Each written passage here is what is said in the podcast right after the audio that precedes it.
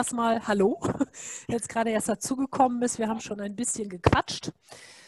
Ähm, begrüße euch erstmal ganz herzlich heute zu dem Webinar Hufrehe beim Pferd. Ähm, mein Name ist Britt Kröger, ich bin Tierheilpraktikerin, Ausbilderin an der Naturheilschule Presta und ähm, ja, mache das äh, heute wie äh, schon einige Male jetzt mit meiner lieben Kollegin Franziska Wojewski, wobei Franziska geht mir ja nicht so leicht von der Hand. Franzi, die Franzi, ja. die stellt sich auch mal eben vor.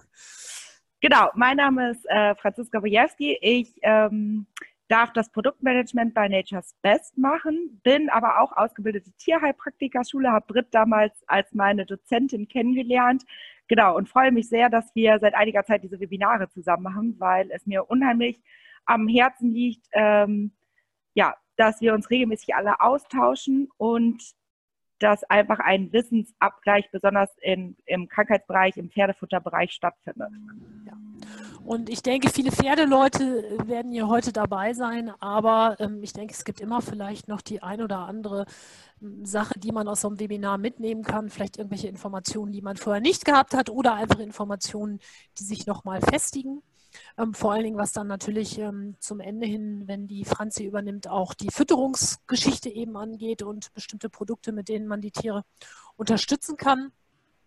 Und am Ende habt ihr dann wie immer auch die Möglichkeit, eben Fragen zu stellen, entweder über den Chat, den bedient dann unsere liebe Kollegin die Kati, oder eben tatsächlich dann auch mit äh, Mikro, je nachdem, wie viele jetzt noch dazukommen. Das, aber ich denke, das klappt mit Mikro auch, ne, Kati? Mit Fragen stellen. Ja, ja genau. Oder ansonsten einfach in den Chat schreiben und ich äh, unterbreche euch dann wenn es genau. gerade passt. Genau. Ja. Vielleicht noch mal eben ganz kurz was Organisatorisches. Wer für heute Abend äh, eine Teilnahmebestätigung haben möchte, kann einfach an die info at thp-presta.de eine E-Mail schicken und dann äh, stelle ich euch gerne eine aus. Ja, genau. Die nächsten Tage irgendwann. Ja. Gut, ich würde sagen, wir starten einfach. Ähm, ja, vielleicht mit den Fragen, ich weiß nicht, wenn mal so ganz dringende Zwischenfragen sind, ansonsten vielleicht gerne ans Ende, dann ähm, weiß man auch so ein bisschen, ähm, was alles jetzt so geklärt wurde und was nicht. Ne? Das ist wir beide, die Franzi und ich, wir übernehmen jeder eben ein bisschen anderen Part. Aber wenn natürlich grundsätzlich eine völlige, ähm, also ein Verständnisproblem irgendwie ist, könnt ihr natürlich auch gerne eben über den Chat unterbrechen oder eben auch kurz was sagen. Das ist auch kein Problem. Gut, ich würde gern als erstes so ein bisschen allgemein etwas über die Hufrehe loswerden, bevor wir uns jetzt so auf die Präsentation stürzen. Ähm, es ist ja eine der am meisten gefürchteten Pferdekrankheiten. Ich glaube, das kann man schon so sagen. Liegt zum einen mit Sicherheit daran, ähm, dass die Rehe mit zu den schmerzhaftesten Krankheiten beim Pferd gehört und es natürlich eine Krankheit ist, die durchaus auch tödlich enden kann. Also das sind schon mal auf jeden Fall zwei Faktoren. Dann ist es gerade bei der Hufrehe so, dass der Übergang zu einer chronischen Form der Krankheit sehr, sehr schnell gehen kann und die Pferde dann eben ein Leben lang von der Krankheit betroffen sind, was eine, ja, eine große Anforderung auch an das Management des Besitzers eben stellt. Ne? Man kann viele Dinge nicht mehr so machen, wie man die vorher mit seinem Pferd gemacht hat, füttern, beide. Diese ganzen Sachen, die Tierbesitzer sind oft ähm, in ständiger Angst ne, um ihr Pferd, äh, weil sie eben äh, befürchten, dass die Krankheit eben in einer akuten Form dann in irgendeiner Art und Weise auch nochmal, es akute Schübe gibt und sie eventuell das Tier einstäfern lassen müssen. Ähm, es ist zudem so, dass es ja mittlerweile ganz viele wissenschaftliche Theorien und Untersuchungen zur Rehe gibt. Ähm, ich habe heute noch wieder was gelesen, auch in Vorbereitung auf das Webinar heute. Also es gibt immer eben so, so ein paar neue Dinge. Da hat sich im Laufe der Zeit auch ein bisschen was gewandelt. Also bei vielen Dingen ist man sich heute sicher. Einige kommen immer neu hinzu. Ich glaube, man kann aber, und ich denke, die Franzi wird mir da recht geben, ähm, trotz vieler abgesicherter Theorien sagen, dass man so ganz und gar ausschließlich immer so eine einzige Ursache der Krankheit zuordnen kann, eigentlich nicht so sagen kann, sondern ist eigentlich immer eine Kombination aus vielen Faktoren. Ich sage mal jetzt nur als Beispiel zum Beispiel auch Rassedispositionen. Ne? Wir wissen zum Beispiel von Shetland Ponys oder Isländern, Norwegern, also von Rassen, die so aus sehr kargen Gebieten zum Beispiel kommen. Also wenn wir jetzt die Fütterung auch hier gleich mal kurz ansprechen, ähm, die ganz offensichtlich anfälliger sind eben für die Entstehung der Krankheit an sich. Dann haben wir es als Begleiterkrankung natürlich, equine metabolische Syndrom. Das ist ja was, wo man vor 20 Jahren ähm, auch noch nicht drüber gesprochen hat. Das sind eben ähm, Krankheiten, die ähm, so ineinander übergreifen, will ich mal sagen. Ne? Also insofern gibt es da ganz, ganz viele verschiedene Faktoren. Und ähm, also für mich persönlich wäre das auch äh, ein, ein großer Horror, wenn mein Pferd eben an Rehe oder auch an chronischer Rehe in irgendeiner Art und Weise erkranken würde. Das geht wahrscheinlich den meisten so, oder vielleicht sind ja einige Teilnehmer auch hier, denen das schon so geht. Ja, die Hufrehe, die Definition, die Pseudodermatitis aseptica diffusa oder auch Laminitis, dieser Begriff Rehe, der kommt eigentlich aus dem Altdeutschen oder ist abgeleitet vom Altdeutschen und der Begriff Rä ist äh, gleichbedeutend mit steif, ne? also daher kommt das eigentlich und die Laminitis, die erklärt sich gleich äh, sozusagen aus der, ähm, aus der Anatomie. Ähm, aseptisch ist sie. Ähm, diffus ist sie, das haben wir hier in der, in der Begriffserklärung. Das bedeutet also, sie beruht nicht auf einer Infektion in dem Sinne. Ja, wenn ich jetzt irgendwie, ich habe eine Wunde, die ist mit Bakterien infiziert und so weiter, dann wäre das ähm, septisch und das ist bei der Hufrehe eben nicht so. Und diffus bedeutet, es ist unklar, also es ist ungeordnet, nicht scharf begrenzt. Was sich hier eigentlich entzündet bei der Hufrehe, das ist diese Verbindungsschicht, nämlich die Verbindungsschicht, die zwischen der äußeren Hornkapsel und dem inneren Knochen, also dem, dem Hufbein liegt. Und diese gesamte ähm, ja, Schicht, die nennt man Hufbeinträger. Wenn man sich das äh, ein bisschen ja, vorstellen will, ich habe mal irgendwann gelesen und das habe ich mir sehr gut gemerkt, den Vergleich mit der Aufhängung ähm, des Fingernagels auf dem Nagelbett. Ich finde, daran kann man sich das ähm, sehr gut so ein bisschen so ähm, herleiten. Das heißt, ähm, so wie der Fingernagel eben auf dem Nagelbett liegt, ähm, so liegt die Hornwand des Hufes an so einer Verbindung, an so einer eigentlich ja, nennt es dauerelastische Verbindung und kann an der eben auch herunterwachsen. Ähm, dieser, der Fachbegriff Hufeinträger, das hatte ich gerade schon gesagt, ähm, der muss einem starken Zug standhalten. Und ähm, damit diese Verbindung zwischen diesen beiden Systemen, sage ich mal, sich nicht so leicht löst, ähm, greifen im Grunde so ganz viele verschiedene Falten, Lamellen nennt man die, darum auch Laminitis, ähm, dieses Hufhorns und des Beins eben ineinander. Wenn wir nochmal den Vergleich natürlich nehmen zu dem Fingernagel, der auf dem Nagelbett liegt, gibt es beim Huf mit Fingernagel einen ganz großen Unterschied. Und zwar ist natürlich das Pferd, was auf seinen vier Beinen, auf seinen vier Hufen letztendlich auch steht, haben wir eine riesengroße Belastung selbst im Stand, ich, äh, Franzi, du korrigierst mich, wenn ich die Zahlen irgendwie falsch im Kopf habe, aber ich meine, dass eine gute Dauerlast von fast 200 Kilogramm sogar im Stand auf den Hufen lastet. Ne? Kann man sich vorstellen, im Galopp, in der Schwebephase, wie viel Kilo das dann sind. Also das ist natürlich eine immense Last, die die Hufe eben zu tragen haben.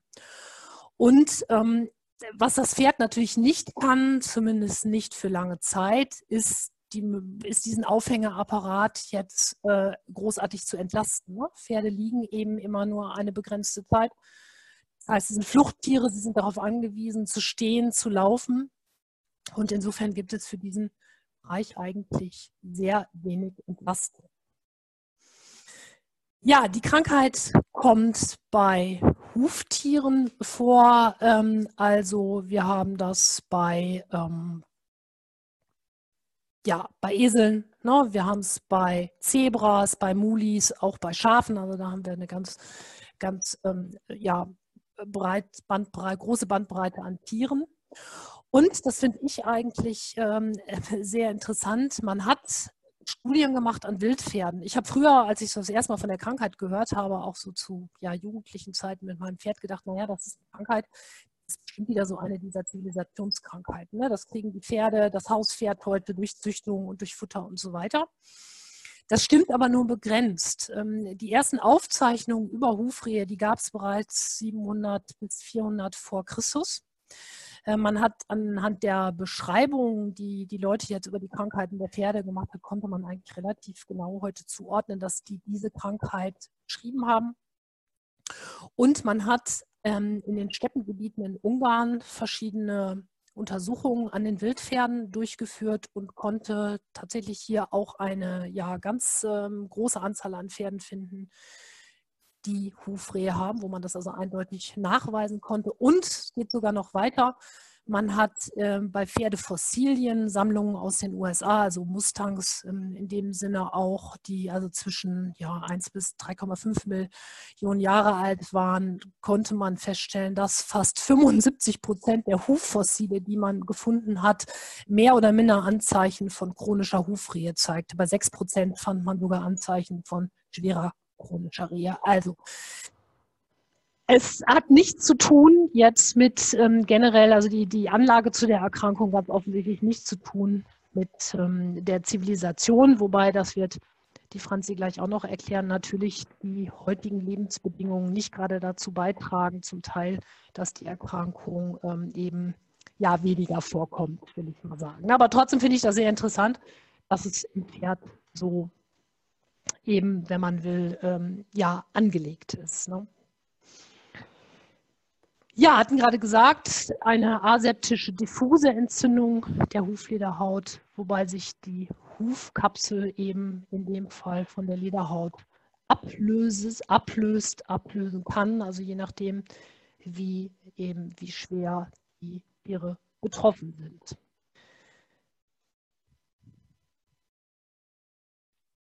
Der Krankheitsverlauf an sich zunächst mal hier auch nochmal, wie, wie ist das eigentlich normalerweise? Also die Huflederhaut, die ist natürlich mit feinen Blutgefäßen durchzogen. Fein bedeutet in dem Moment oder in, der, in dem Fall, dass ähm, es sehr kleine, also sehr feine Blutgefäße sind und zudem auch noch recht wenige.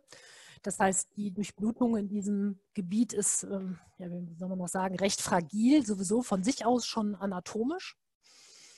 Und ähm, naja, dadurch, dass eben wir nur sehr feine Blutgefäße haben, ist es so, dass ähm, die Gefahr von einer Minderdurchblutung natürlich generell schon sehr groß ist. Ne?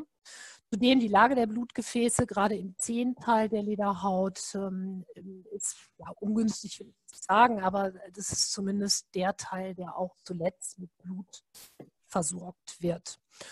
Und ähm, man muss sich das auch so vorstellen, dass rein physiologisch jetzt so vom Ablauf oder von der, von der Tätigkeit des Hufs oder vom Sinn von Hufkapsel jetzt äh, als solches es so ist, dass die Hufkapsel immer wie eine Blutpumpe eigentlich funktioniert. Das heißt, ähm, sie hat elastische Strukturen, diese Lamellen eben.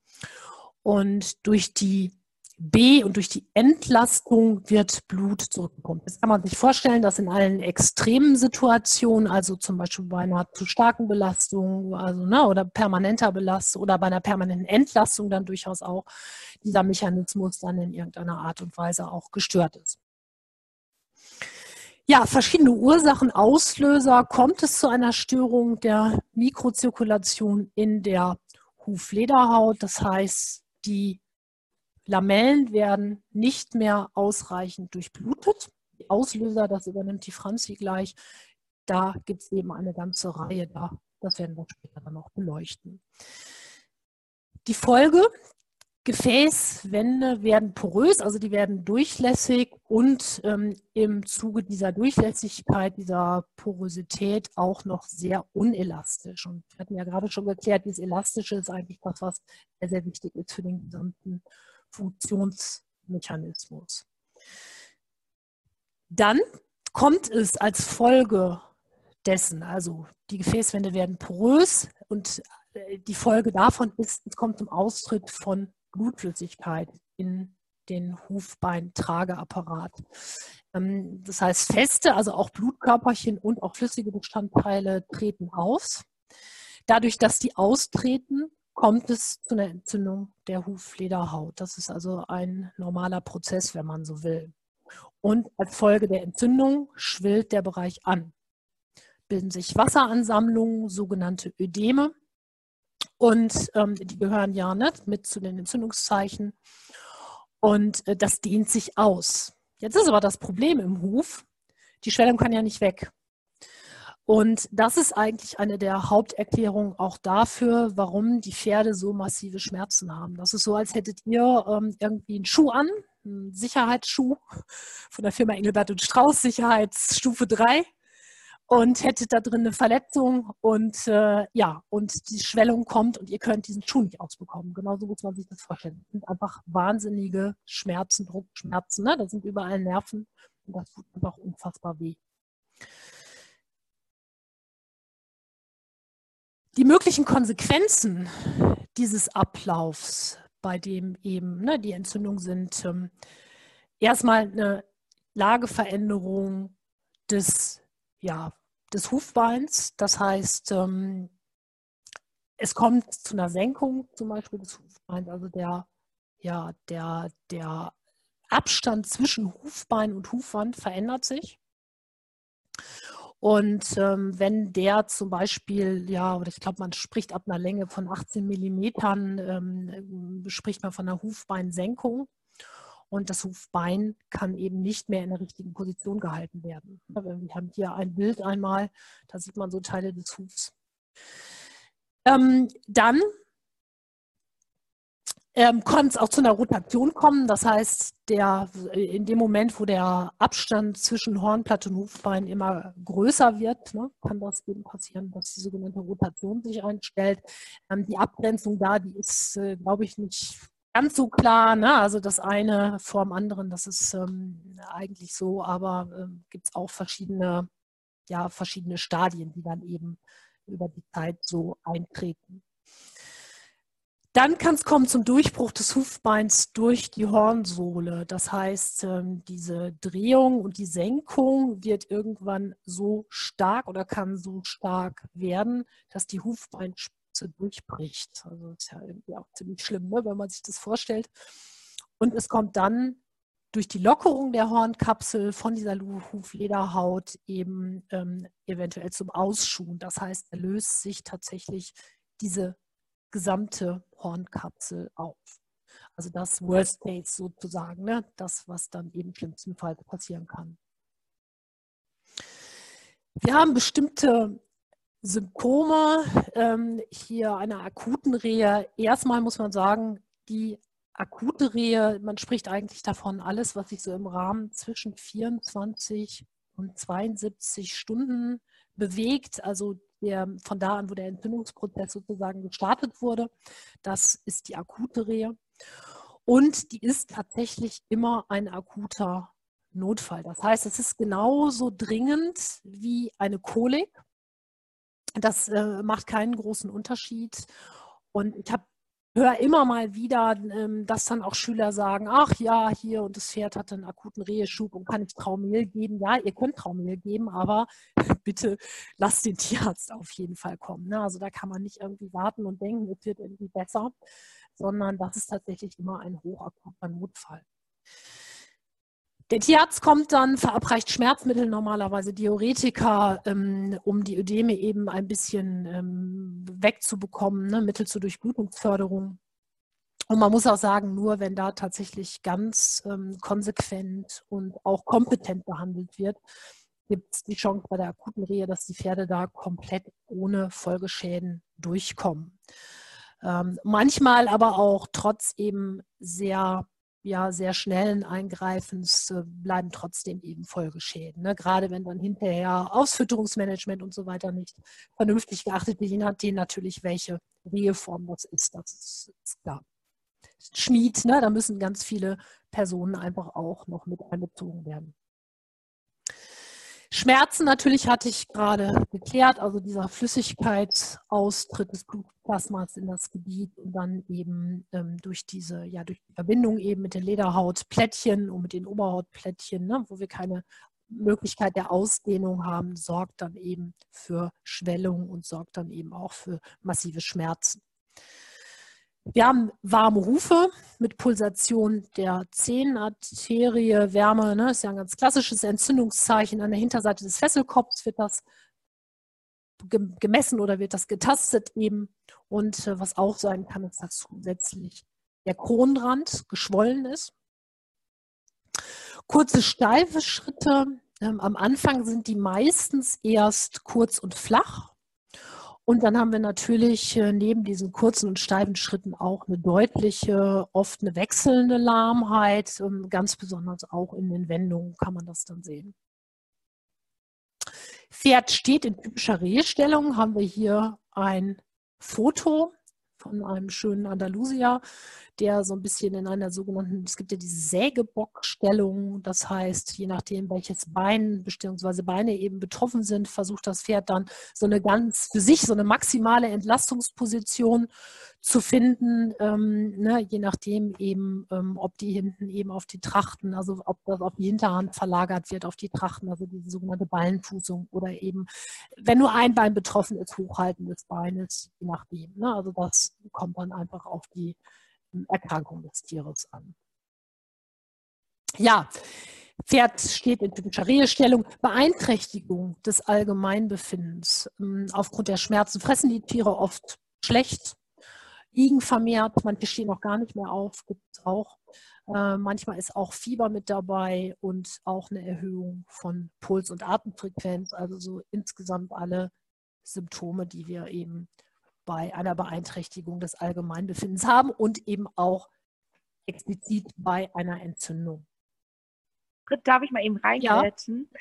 Und zwar deswegen als Tipp für alle Pferdebesitzer hier, es macht immer Sinn, die äh, Körpertemperatur eures Pferdes zu wissen. Also einfach auch, wenn das Pferd einfach mal gesund ist, ähm, das Fieberthermometer rausholen und messen, damit ihr ungefähr abschätzen könnt, wann sich überhaupt die Körpertemperatur eures Pferdes verändert, weil das, also jedes Pferd hat ja so ein bisschen seine eigene Körpertemperatur. Genau, ja, das ist ein guter Tipp. Ähm, der also die Körpertemperatur beim Pferd variiert zwar nicht so stark, wie das jetzt zum Beispiel beim Hund der Fall ist, ne, wo es ja wirklich eine sehr äh, große Spanne gibt. Aber ich finde das auch immer sehr gut, dass man sein Pferd in, ähm, in, ähm, ja, im gesunden Zustand kennt. Bei der Rehe ist es auch tatsächlich so, das Fieber geht nicht extrem hoch. Also wir reden hier von einer leicht erhöhten Körpertemperatur. Ähm, ist selten, dass das jetzt irgendwie in die 39,5er geht oder so, sondern wir sprechen so von 38, 8, 38, 7 oder so um den Dreh bei der Rehe normalerweise. Ne? Auch da ist es so, genauso wie bei uns Menschen auch ist bei Tieren so, einige fiebern schnell, einige fiebern nicht so schnell. Ne? Also das ist auch nochmal ein Faktor dabei. Ja. Genau, dann haben wir die Symptome der chronischen Rehe.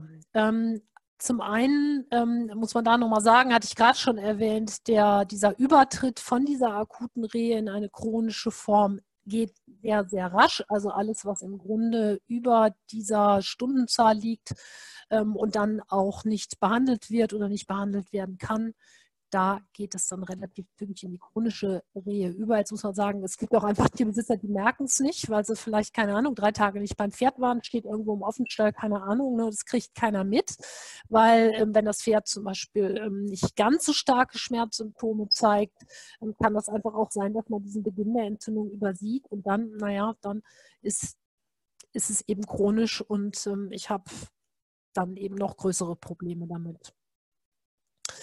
Ja, es kann kommen zu einem Umbildungsprozess der Hufform, ähm, gerade so bei Pferden, bei denen die Krankheit schon sehr lange besteht, kann es zu so einer Knollen-Hufform kommen oder zu so einem Schnabelhuf. Zum einen ähm, ist das ja so, dass die Hufkapsel im Grunde zusammengestaucht wird. Also das ist einmal der Grund. Und ähm, zweiter Grund ist, dass natürlich auch manchmal keine beziehungsweise falsche oder auch zu späte Hufbearbeitung stattfindet ne? oder eben auch schlechte Hufbearbeitung, je nachdem. Das heißt, nicht jedes Pferd, auch in der chronischen Rehe, muss unbedingt diese typischen Rehehufe haben, sondern das gibt es tatsächlich auch ohne, je nachdem, wie früh erkannt und wie eben auch ähm, behandelt, das muss man auch sagen. Die weiße Linie ist verbreitert. Das heißt, äh, wenn ähm, die, diese Lamellen eben der Huflederhaut sich lösen, wird das Ganze ja quasi auseinandergezogen. Das heißt, diese ja sehr breit auseinandergezerrten Lamellenschichten, wenn man so will, vor allen Dingen im Zehenbereich, die ja, die gehen immer weiter auseinander und es kommt eben richtig zu so einer Rinne, wenn man so will, eben zu dieser weißen Linie, die normalerweise eben nicht so ähm, sehr breit ist. Also diese, diese, das ist eigentlich so die ganz sich, das ganz sichere äußere Anzeichen dafür, dass Wand und Hufbein sich trennen. Ne? Und in dem Bereich natürlich, dadurch, dass das so eine, so eine Schwachstelle dann auch ist, können sich dort sehr leicht eben Hufabsätze bilden, die dann auch nochmal ein zusätzliches Problem darstellen natürlich. Ja, eingesunkene Sohlenflächen auch, äh, nicht zuletzt dadurch, dass der Winkel sich ja insgesamt im Hufbein verändert. Das heißt, Winkel zur Bodenfläche, alles ist verschoben. Der Huf steht ja an sich nicht mehr so oder beziehungsweise das Innere des Hufes, Hufbein eben steht nicht mehr so, wie das eigentlich sollte. Und dann kommt es eben zudem auch noch zu eingesunkenen Sohlenflächen. Genau, und damit wäre ich schon so mit meiner anatomischen Ausführung fertig und übergebe jetzt, das hoffe ich, hier etwa nicht meine Kollegin. So. Ja, jetzt hoffen wir, dass es gut klappt. Bestimmt. Immer kriegen wir. Ich habe es vorhin noch mal geübt. Ich, ich habe also tatsächlich von der Technik habe ich ja auch immer meist Angst ähm.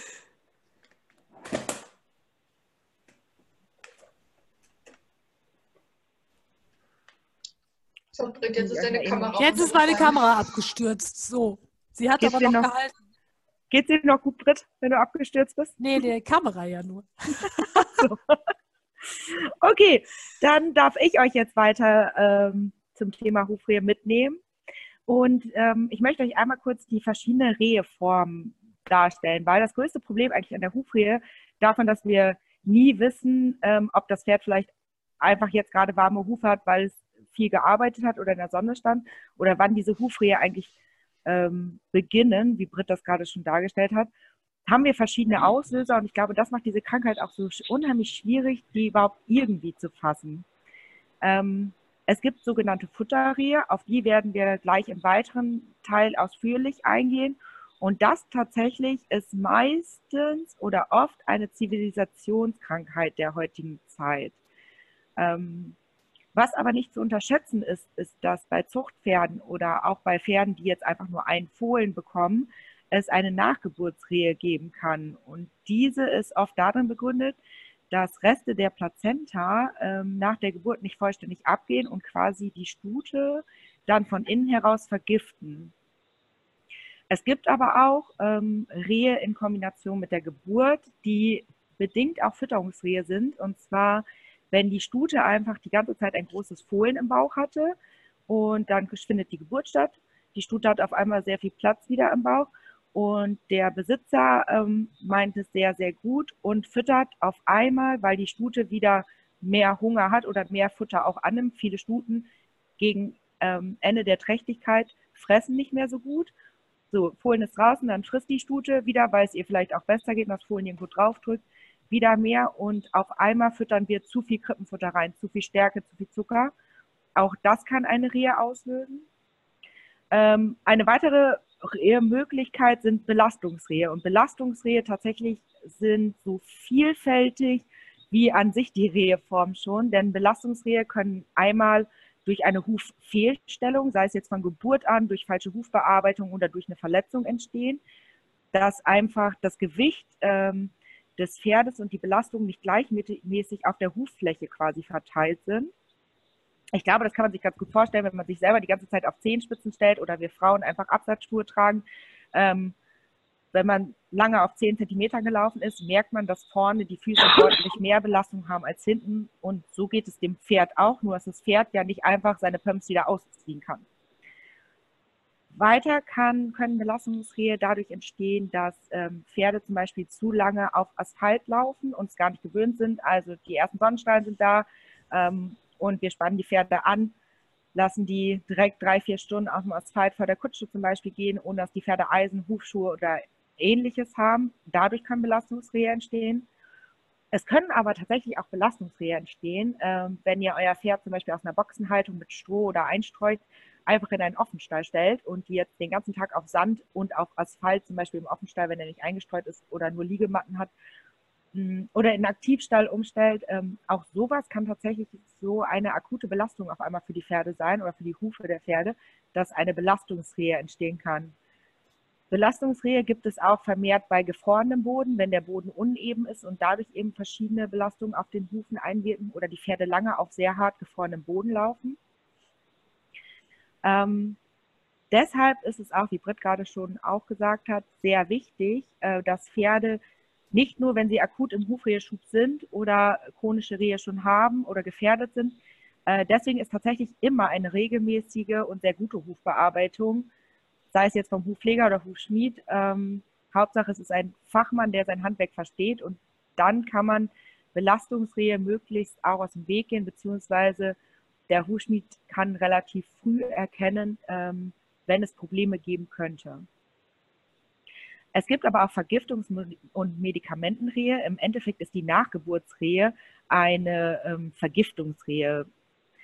Vergiftungen können, also Vergiftungsrehe können aber auch durch Giftpflanzen ähm, entstehen, die eben Gift, also die Pferde nehmen diese Giftstoffe auf von den Giftpflanzen und diese werden in der Huflederhaut äh, quasi abgelagert und ähm, verursachen dort eine verringerte Durchblutung.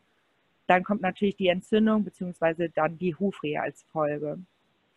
Besonders im Verdacht bei den Medikamentenrehe äh, steht das Cortison. Es gibt sowieso Tiere, die Cortison schlechter vertragen, gerade leichtfutterige Rassen oder auch zum Beispiel äh, Quarter Horses äh, mit einem veränderten Muskelgewebe.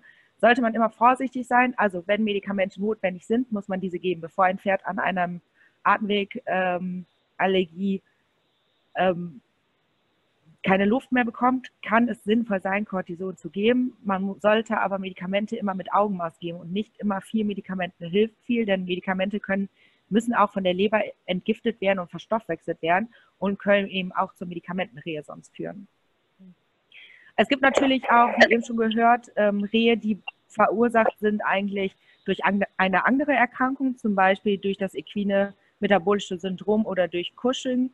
Bei EMS ist es ja so, dass die Fettdepots am Mähnenkamm oder hinter der Schulter oder am Schweifansatz ähm, eine hormonähnliche Substanz quasi abgeben und dadurch eine Störung des Hormonstoffwechsels stattfindet und der Stoffwechsel durcheinander gerät und damit ähm, mit Pferde eben in eine Hufrehe rutschen können. Oder bei Cushing ist ja tatsächlich äh, eine Erkrankung der Hirnanhangsdrüse diagnostiziert und da können eben eine Folge ähnlich wie bei EMS Fettdepots sein, ähm, schlechter Stoffwechsel oder dass die Pferde eben verschiedene Substanzen nicht mehr richtig verstoffwechseln können, der Stoffwechsel entgleist und dann die Hufrehe entsteht.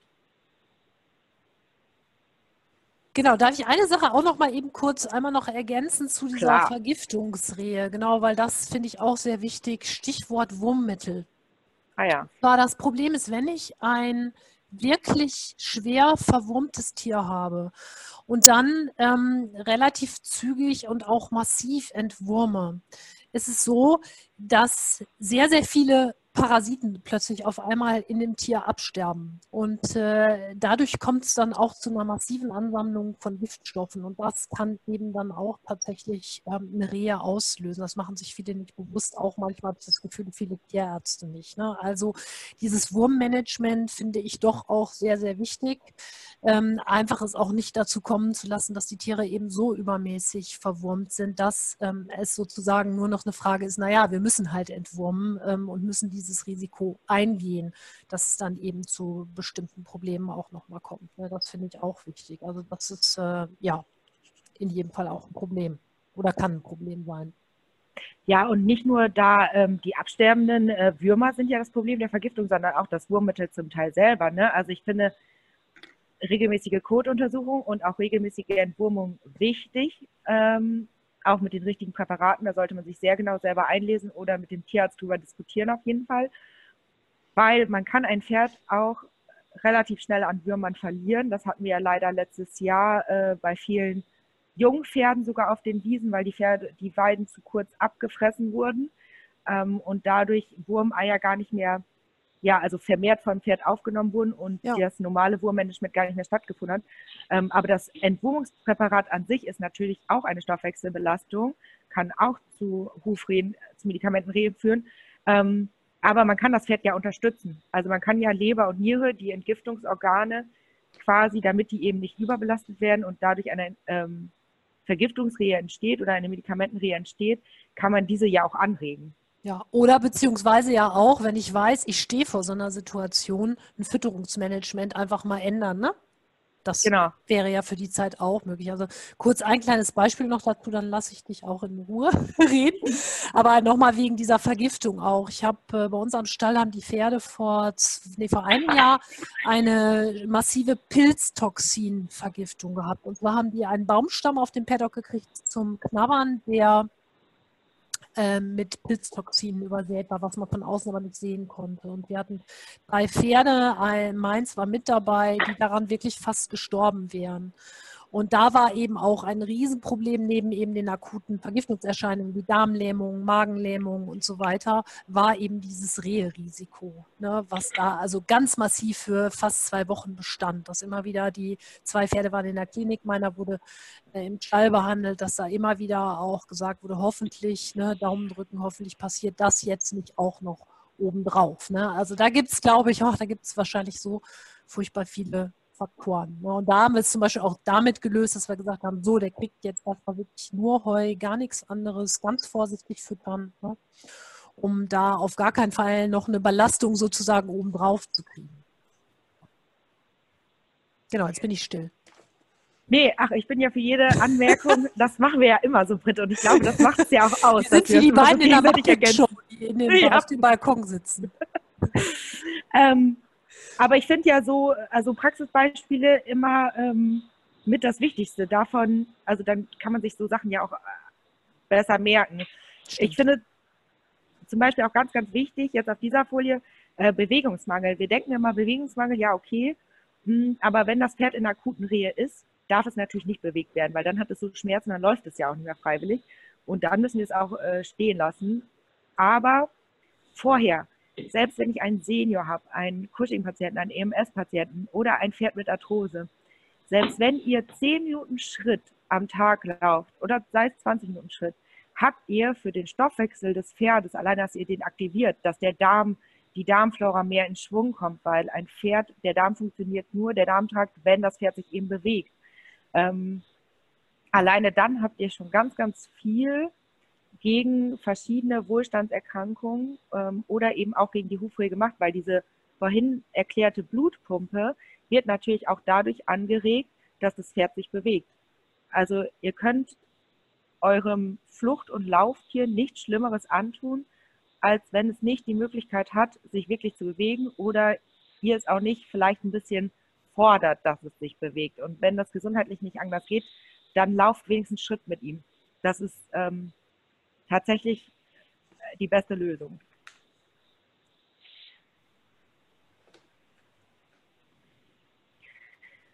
Jetzt gehen wir explizit, also wir, haben, wir wissen jetzt, wie Rehe entstehen. Wir wissen, dass es verschiedene Formen von Rehe gibt. Ähm, und jetzt besprechen wir einmal ein bisschen ausführlicher die Fütterungsrehe, weil das die Rehe sind, die natürlich jetzt zur Anweidezeit ähm, doch leider manchmal noch entstehen und ja, im Frühjahr ist eine der Hauptrehezeiten, aber bitte, bitte, bitte unterschätzt nicht den Herbst bzw. den Spätsommer. Auch da ähm, bekommen leider ganz, ganz viele Pferde ähm, futterbedingte Rehe. Fütterungsrehe entstehen eigentlich meistens dadurch, dass eine erhöhte Aufnahme von Zucker oder Stärke stattfindet und diese große ähm, Menge im Verdauungstrakt nicht optimal verarbeitet werden kann. Haben wir zum Beispiel eine große Aufnahme von Fructan in der Anweidezeit, ähm, ist der Dünndarm nur äh, kann diese große Menge Fructan im Dünndarm nur unvollständig verdaut werden und gelangt dann eben zum größten Teil unverdaut in den Dickdarm. Die Dickdarmflora ist allerdings überhaupt gar nicht auf diese Verdauung der hohen Zuckermengen ausgelegt und ähm, dadurch vermehren sich übermäßig Bakterien, die Kohlenhydrate verdauen können. Diese scheiden aber leider Milchsäure aus und damit sinkt der pH-Wert ab. Diese pH-Wertabsenkung führt zu einem natürlichen Tod der Darmflora, also der guten Darmbakterien, die wir brauchen, um eben unser Pferd gesund, äh, gesund zu halten. Also hier in diesem Prozess beim Anweinen haben wir ein fruktanempfindliches Pferd, ein zuckerempfindliches Pferd, ein stärkeempfindliches Pferd, müssen wir eingreifen. Diese pH-Wertverschiebung kann man zum Teil zum Beispiel mit saponinhaltigen Kräutern aufheben. Und zwar Sapo, zu Deutsch Seife, ähm, wirkt eben dieser pH-Wertverschiebung in den sauren Bereich entgegen. Haben wir aber diese pH-Wertverschiebung in den sauren Bereich und das Absterben der natürlichen Darmflora, werden Giftstoffe freigesetzt. Ihr seht, Rehe haben oft doch was mit Giftstoffen zu tun. Äh, diese können von der Leber nicht verwertet werden und gelangen in die Blutbahn. Es entstehen eben Blutgerinnsel, die Durchblutung nimmt ab, wie vorhin schon dargestellt. Die Lamellen, die das Hufbein eigentlich halten sollen, werden zerstört. Das Hufbein wird nicht mehr richtig gehalten oder bei uns eben der Fingernagel und das Hufbein rotiert oder es findet eine Absenkung statt. Das ist genau das, was quasi im Verdauungstrakt eures Pferdes passiert oder hoffentlich nicht euren Pferdes, aber was im Verdauungstrakt eines Futterrehe erkrankten Pferdes passiert. Jetzt ist mehrfach das Wort äh, Fruktan gefallen. Ähm, aber was sind eigentlich Fructane? Fructane sind sogenannte Polysaccharide, also langkettige Kohlenhydrate, die der Pflanze als kurzzeitiger Energiespeicher dienen. Und besonders bei schlechten Wachstumsbedingungen ähm, wird dort Energie gespeichert. Fructan wird hauptsächlich im Stängel der Pflanze gespeichert und ähm, Fructan ist ein Produkt der Photosynthese. Also durch die Photosynthese produziert die Pflanze ja Energie und wenn die Energie in Wachstum umgesetzt werden kann, ähm, ist die Energie verbraucht. Kann diese Energie aber nicht in Wachstum umgesetzt werden, wird sie eben in den Stängeln eingespeichert. Und das passiert zum Beispiel, wenn wir, deswegen habe ich vorhin, als Britt gesagt hat, dass sie heute anweinen war, gefragt, ähm, wie, also ob sie auf den Fruktangehalt aufgepasst hat, wer sich so früh schon zugeschaltet hatte. Wenn die Pflanze, also unser Gras, extremen Temperaturen ausgesetzt ist, zum Beispiel Hitze, oder eben ein Nährstoffmangel im Boden herrscht oder ein Wassermangel im Boden herrscht, ähm, oder wir nachts deutliche Minusgrade haben und über Tag richtig Sonne, kann die Pflanze kein Wachstum generieren und, das, und der Fruktangehalt im Stängel ist dadurch unheimlich hoch. Da ähm, muss man dann auf jeden Fall aufpassen. Typisch ist jetzt auch so ein bisschen sonnige Wetter, Temperaturen unter 5 Grad und Trockenheit. Die Pflanze hat Stress, auch wenn man es der nicht ansieht. Also gerade jetzt nur auf langes Gras zum Anweiden gehen. Äh, das Gras sollte mindestens Bierflaschenhöhe haben, weil wir dann das Verhältnis vom Blatt, wo ja wenig Fruktan eingelagert wird, zum Grasstängel, wo ganz viel Fruktan eingelagert wird, ähm, das Verhältnis nicht so fruktanlastig ist, wie wenn wir kurzes Gras haben, was aus viel Stängel und wenig Blatt besteht.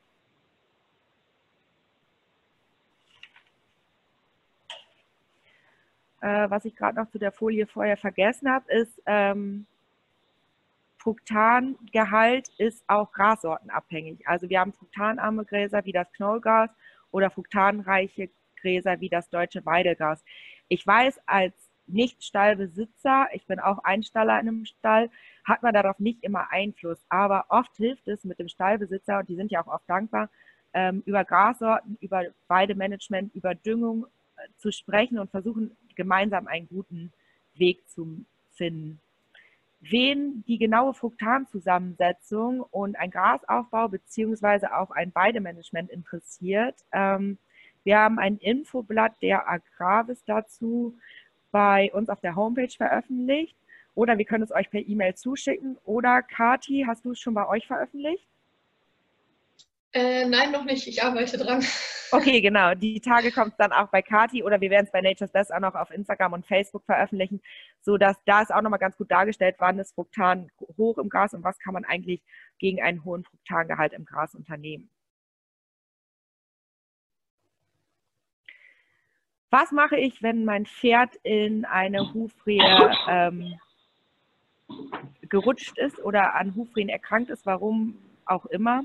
Ich rufe den Tierarzt. Ich glaube, das hat Britt gerade schon mehrfach betont, aber auch ich möchte das nochmal betonen, weil es einfach so, so wichtig ist, ähm, den Tierarzt zu rufen und man ja oft hört, ach, dann habe ich ein bisschen ACC oder Aspirin gegeben, das wird schon wieder. Nein, wie vorhin dargestellt, das wird in den meisten Fällen eben nicht wieder. Was ihr tun könnt, bis der Tierarzt kommt, ist äh, Beine in Eiswasser ähm, stellen oder kühlen. Wenn ihr dazu nicht die Möglichkeit habt, habt ihr vielleicht einen Paddock, wo eine Pfütze drauf ist. Da könnt ihr die Pferde reinstellen oder die äh, Beine eben des Pferdes kühlen. Das Pferd aber sehr wenig bewegen. Die wollen sich auch meistens ja nicht mehr bewegen. Und wenn überhaupt, dann möglichst auf weichen Untergrund stellen oder Windelverbände machen. Ähm, es gibt auch die Möglichkeit, wenn die, also wenn es keine akute Rehe ist, sondern eher chronische Rehe und man hat einen guten Therapeuten an der Seite oder einen guten Tierarzt an der Seite, der sich mit Blutegeln auskennt, kann man auch ähm, Hufrehe mit Blutegeln unterstützen. Hier aber bitte aufpassen, wenn Blutegel eingesetzt werden, dürfen dem Pferd schon keine Medikamente mehr gegeben werden, beziehungsweise auch keine phytomedizinischen Blutverdünner, ähm, weil der Blutegel ja verschiedene Stoffe im, in seinem Speichel hat, damit eben keine Blutgerinnung und kein Verschluss der Wunde stattfindet, sondern nach einer ähm, nach einem Blutegelbiss kann die Wunde schon vier bis sechs Stunden nachbluten, deswegen Blutegel vormittags oder morgens ansetzen und eben nur mit einem erfahrenen Therapeuten. Außerdem kann man in Absprache mit einem Therapeuten oder wenn man sich selber sehr gut auskennt oder mit einem Tierarzt ähm, durchblutungsfördernde Kräuter füttern, das Tier homöopathisch unterstützen und Pferden lauwarmes Wasser zum Trinken anbieten. Wir haben leider oft, dass die Pferde, die akute Schmerzen haben, natürlich auch nicht mehr zur Wasserstelle laufen oder einfach weniger trinken. Und dadurch ähm, wird ein Blutstau natürlich noch weiter gefördert, wenn jetzt der Wasserhaushalt auch noch durcheinander gerät. Wichtig, informiert euren Hufschmied. Es gibt Entlastungsbeschläge, ähm, Eiereisen, Hufeisen, die falsch rum drauf gemacht werden. Es gibt verschiedene Möglichkeiten, die Zehen kurz zu halten ähm, die der Hufbearbeiter oder Hufschmied eures Vertrauens hat, das Pferd zu unterstützen. Und sehr, sehr schön ist es immer, wenn Hufschmied und Tierarzt ähm, euch beide genaue Anweisungen geben, sodass ihr auch zwischen diesen beiden Fachmännern oder Fachfrauen ähm, vermitteln könnt.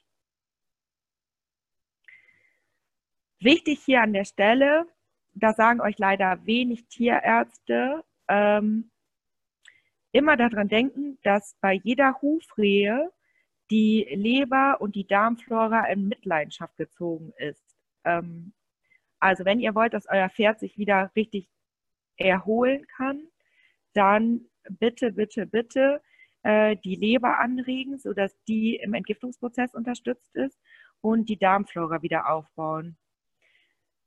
Ich nehme mich jetzt sehr weit aus dem Fenster. Das tut man ja immer, wenn man ähm, was gegen weit verbreitete Tierarzträte sagt. Mache ich jetzt aber bewusst. Und zwar, es gibt immer noch einige Tierärzte, die im akuten Hufrehschub eine Nulldiät des Pferdes präferieren.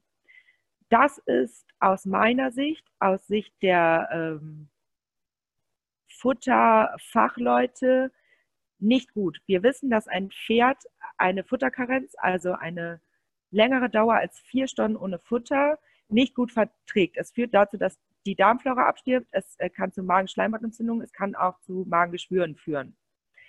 Also, wenn ihr ein Pferd habt, was ja eh schon Stoffwechselprobleme hat, eh schon eine gestörte Darmflora hat und sowieso schon schlecht zurecht ist, bitte, bitte setzt dieses Pferd auf keinen Fall auf Nulldiät. Ihr müsst es reduziert füttern, ja. Gut ist zum Beispiel Heu mit Strom mischen und ähm, über den Tag viele, wenn es möglich ist, viele kleine Portionen anbieten aber nicht auf Null-Diät setzen, sodass die Darmflora ähm, uns noch mehr abstürzt oder aus dem Gleichgewicht gerät.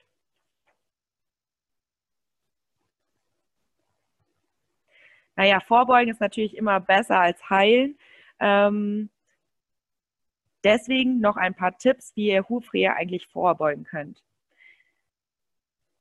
Ihr müsst auf den Fruktangehalt, besonders beim Anweiden, aber bei Pferden, die hufrehempfindlich sind, auch dauerhaft im ganzen Sommer oder im Winter, je nachdem wann die Pferde auf der Wiese stehen, immer darauf achten. Nicht anweiden bei kaltem Wetter, bei Frost mit Schnee, bei sehr trockenem Wetter mit viel Sonne ähm, und auch nicht auf abgemähte kurze Weiden stellen, also immer auf lange, langes Gras stellen. Übergewicht vermeiden oder bekämpfen. Auch hier gilt ähm, langsames Abnehmen.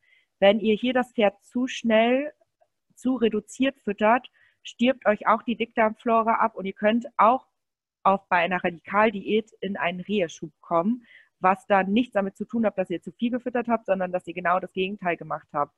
Versucht Übergewicht ähm, mit einer rationierten Fütterung mit Augenmaß, holt euch eine Fachfrau und Fachmann dazu, ähm, sprecht mit euren Stallbesitzern, was man umsetzen kann. Ruft mich gerne an, ruft Brit gerne an. Ähm, wir stehen euch mit Rat und Tat zur Seite, wie wir ein bisschen Übergewicht bei eurem Pferd bekämpfen können. Wichtig ist, wenn nichts dagegen spricht, das Pferd ausreichend zu bewegen. Erstens verlieren die dadurch auch Gewicht, setzen Muskelmasse an und ähm, die ausreichende Bewegung fördert natürlich auch die Blutpumpe im Huf und die Durchblutung des Hufes. Wenn ihr das Pferd auf Diät setzt und vermehrt bewegt, achtet bitte darauf, dass ihr genügend Mineralien und Spurenelemente füttert. Ähm, Spurenelemente deswegen so wichtig, weil nur in einer starken Leber ähm, auch Giftstoffe gut abgebaut werden können. Und die Leber hat zwei große Aufgaben. Einmal ist sie das Entgiftungsorgan, äh, die Müllabfuhr des Körpers und andererseits der Spurenelementspeicher. Funktioniert eine der Aufgaben nicht mehr richtig, kann die andere Aufgabe leider auch nicht richtig funktionieren. Deswegen füttert ausreichend Mineralien, Spurenelemente rein. Wir haben zum Beispiel bei Nature's Best das Aktiv und Fit. Das ist getreidefrei, melassefrei. Das ist ähm, ein Konzentrat. Man muss nur eine ganz, ganz kleine Menge füttern. Also muss man auch nur eine ganz, ganz kleine Menge zum Beispiel Müsli oder Strohhexe füttern, um dieses Spurenelementkonzentrat drunter zu mischen. Da sind stoffwechselanregende Kräuter drin, die auch schon die Durchblutung fördern und den Stoffwechsel, die Leber eben unterstützen. So habt ihr quasi die Rundumversorgung, ohne euch großartig Gedanken zu machen, naja, was muss ich jetzt großartig anmischen ähm, oder zusammenstellen, damit das Pferd eben optimal versorgt ist. Auch hier kann ich nur noch mal sagen, ähm, ausreichend Bewegung, ja, aber zehn Minuten Schritt laufen jeden Tag ist deutlich besser als gar nichts zu machen.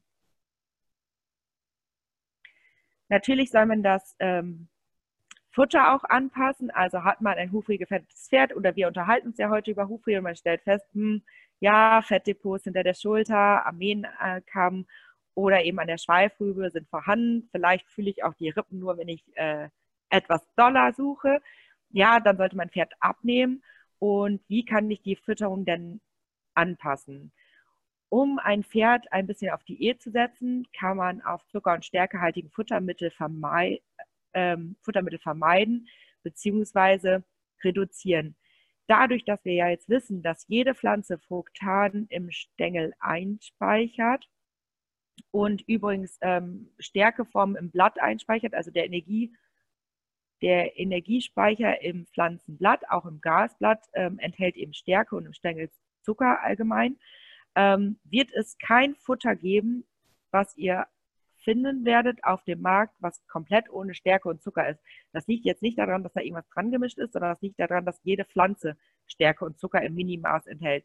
Achtet aber darauf, dass ihr einfach getreidefrei füttert und zum Beispiel ohne Zuckerzusätze füttert. Ihr solltet viel Rohfaser füttern, ähm, aber ein hufregefährdetes Pferd, da macht es auch Sinn, nicht Heu unbedingt ad libitum zu füttern, sondern eben Heu mit Augenmaß zu füttern. Natürlich ausreichend, dass das Pferd nicht über länger als vier Stunden Futterpause hat. Man kann Heu auch zum Beispiel auswaschen, weil Fructan super leicht wasserlöslich ist. Wenn ihr also das Heu richtig auswascht, wascht ihr auch einen Teil des Zuckergehaltes aus dem Heu raus. Übrigens würdet ihr euch wundern, zum Teil, ähm, je nachdem, wann das Heu geerntet ist, wie viel Fructan ist und wie viel Zucker es damit enthält. Also rohfaserreich füttern, damit das Pferd eben ähm, durch den erhöhten äh, Kaumuskelbeanspruchung mehr Speichel bildet und damit ähm, Speichel, Magen und Verdauungssäfte den pH-Wert stabilisieren und die gesunde Darmflora, unsere gesunden Darmbakterien einfach sehr schön überleben und der pH-Wert nicht absinkt. Wir sollten die Entgiftungsorgane unterstützen und eben hier vor allem ähm, die Leber und die Niere im Auge behalten. Das können wir eben mit Spurenelementen machen, mit Bitterkräutern oder auch mit Vitamin B-Präparaten. Ziel ist bei der richtigen Fütter, Fütterung natürlich die Wiederherstellung einer gesunden Darmflora und die Neutralisation von Giftstoffen bzw. die Stabilisierung des pH-Werts im Verdauungstrakt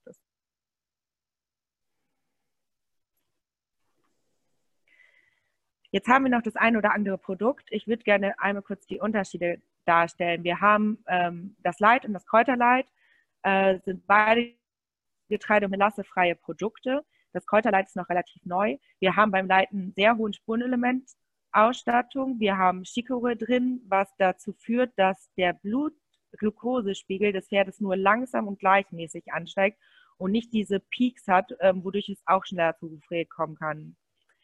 Hingegen das Kräuterleid, der größte Unterschied da ist eigentlich, dass das Kräuterleid ähm, auch keine Luzerne enthält, also auch für Pferde mit einer Luzerne-Unverträglichkeit ähm, sehr gut verwendbar ist. Es unterstützt die Atemwege und den Verdauungstrakt, weil eben oft Pferde, die zum Beispiel Cushing haben, gleichzeitig ein geschwächtes Immunsystem haben durch, den, durch die Störung im Stoffwechsel. Und deswegen macht es hier auch so viel Sinn, ein Kräuterprodukt zu füttern, was die Atemwege in Zeiten von Atemnot unterstützt oder die Verdauung und ähm, gleichzeitig aber eben getreidemelassefrei ist. Wir haben das Meshlight, also ihr könnt immer eine Meshkur oder eine Leinsamkur machen, um eben die Verdauung zu stabilisieren, zu unterstützen, gerade jetzt auch im Fellwechsel. Und meistens haben wir das Problem, dass wir den Fellwechsel parallel mit einer Futterumstellung, mit des, also mit zum Beispiel des Anweidens haben. Also wir haben zwei große Stoffwechselbelastungen. Das alte Fell muss los, los das alte Fell muss man loswerden als Pferd, das neue Fell muss man aufbauen und gleichzeitig ähm, stellen wir von einer rohfaserlastigen Fütterung auf eine saftfutterlastige Fütterung eben im Anweideprozess um. Das Aktiv und Fit hatte ich euch gerade schon einmal kurz erklärt. Das ist das Spurenelementkonzentrat mit den Stoffwechselkräutern. Und das Digestivo ist unsere Kräutermischung, in der wir saponinhaltige Kräuter verwenden, also um eben dieser pH-Wertverschiebung entgegenzuwirken.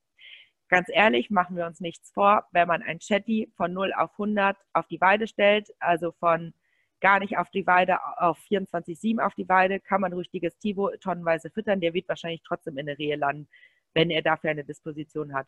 Ähm, hier gilt ja auch weiterhin mit Augenmaß füttern, aber ganz, ganz wichtig, ähm, ist, dass man ähm, auf die kleinsten Veränderungen beim Anweideprozess oder beim Hufreheprozess achtet. Also Vorboten können ja eben auch sein, Kotwasser, Aufgeblähtheit, ähm, warme Hufe. Hier merken wir ja schon, dass der Stoffwechsel unserer Pferde in irgendeine Richtung entgleitet. Hier kann man das Digestivo einsetzen und ganz wichtig, seid ihr beim Anweiden ähm, oder seid ihr eben in dem Bereich, dass ihr gerade eine Futterumstellung gemacht habt, geht einen Schritt zurück und macht auf keinen Fall noch größere ähm, Stärkemengen in das Pferd oder noch größere Fruktanmengen in das Pferd, dass sie die Weidezeit noch mehr erhöht, weil das sind die ersten Anzeichen. Ebenfalls haben wir auch Getreide- und melassefreie Leckerlis. Ähm, bevor man ein Leckerli füttert, was richtig Getreide und Zucker enthält, dann eben die gesunde Alternative füttern. Oder es gibt ja auch viele Pferde, die gar kein Leckerli brauchen, sondern denen Streicheleinheiten reichen. Haha. Komm, das war ein netter Versuch, oder? Doch, die Doch, richtige Stelle mal. Genau, die, die ja, richtig. genau. Ja. So, das wäre es tatsächlich äh, von unserer Seite. Wir freuen uns auf Fragen und eine angeregte Diskussion. Alle die Mikros an. Los geht's. Oder die Finger. Ja, genau. Oder die Finger Tastatur. auf die Tastatur. Dann gucke ich in den Chat.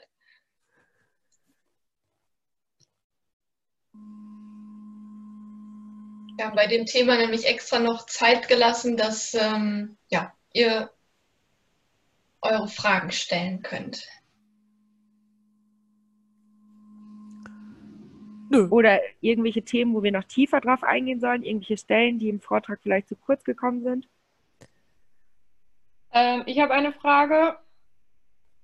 Hört man mich? Ja, ja sehr gut. Okay, gut.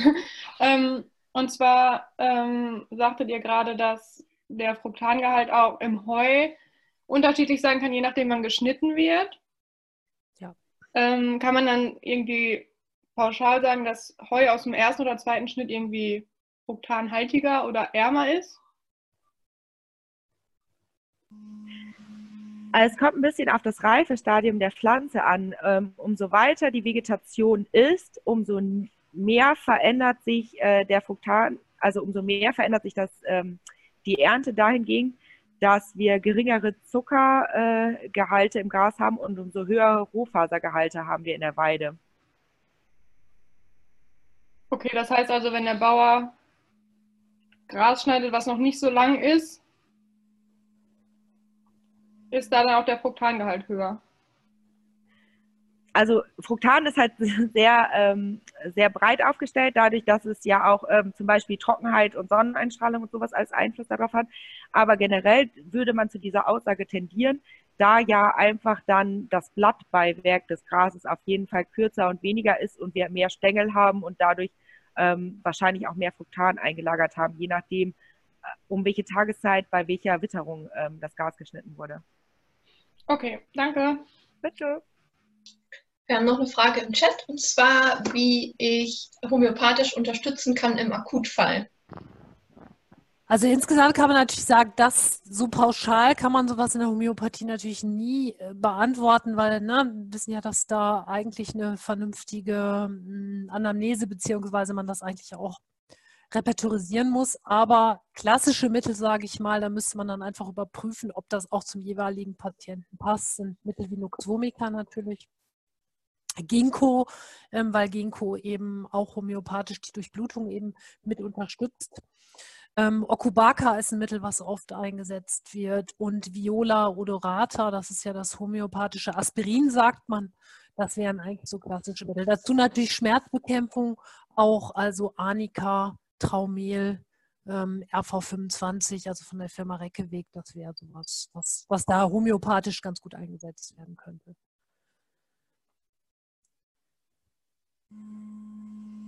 Viola odorata. Odorata.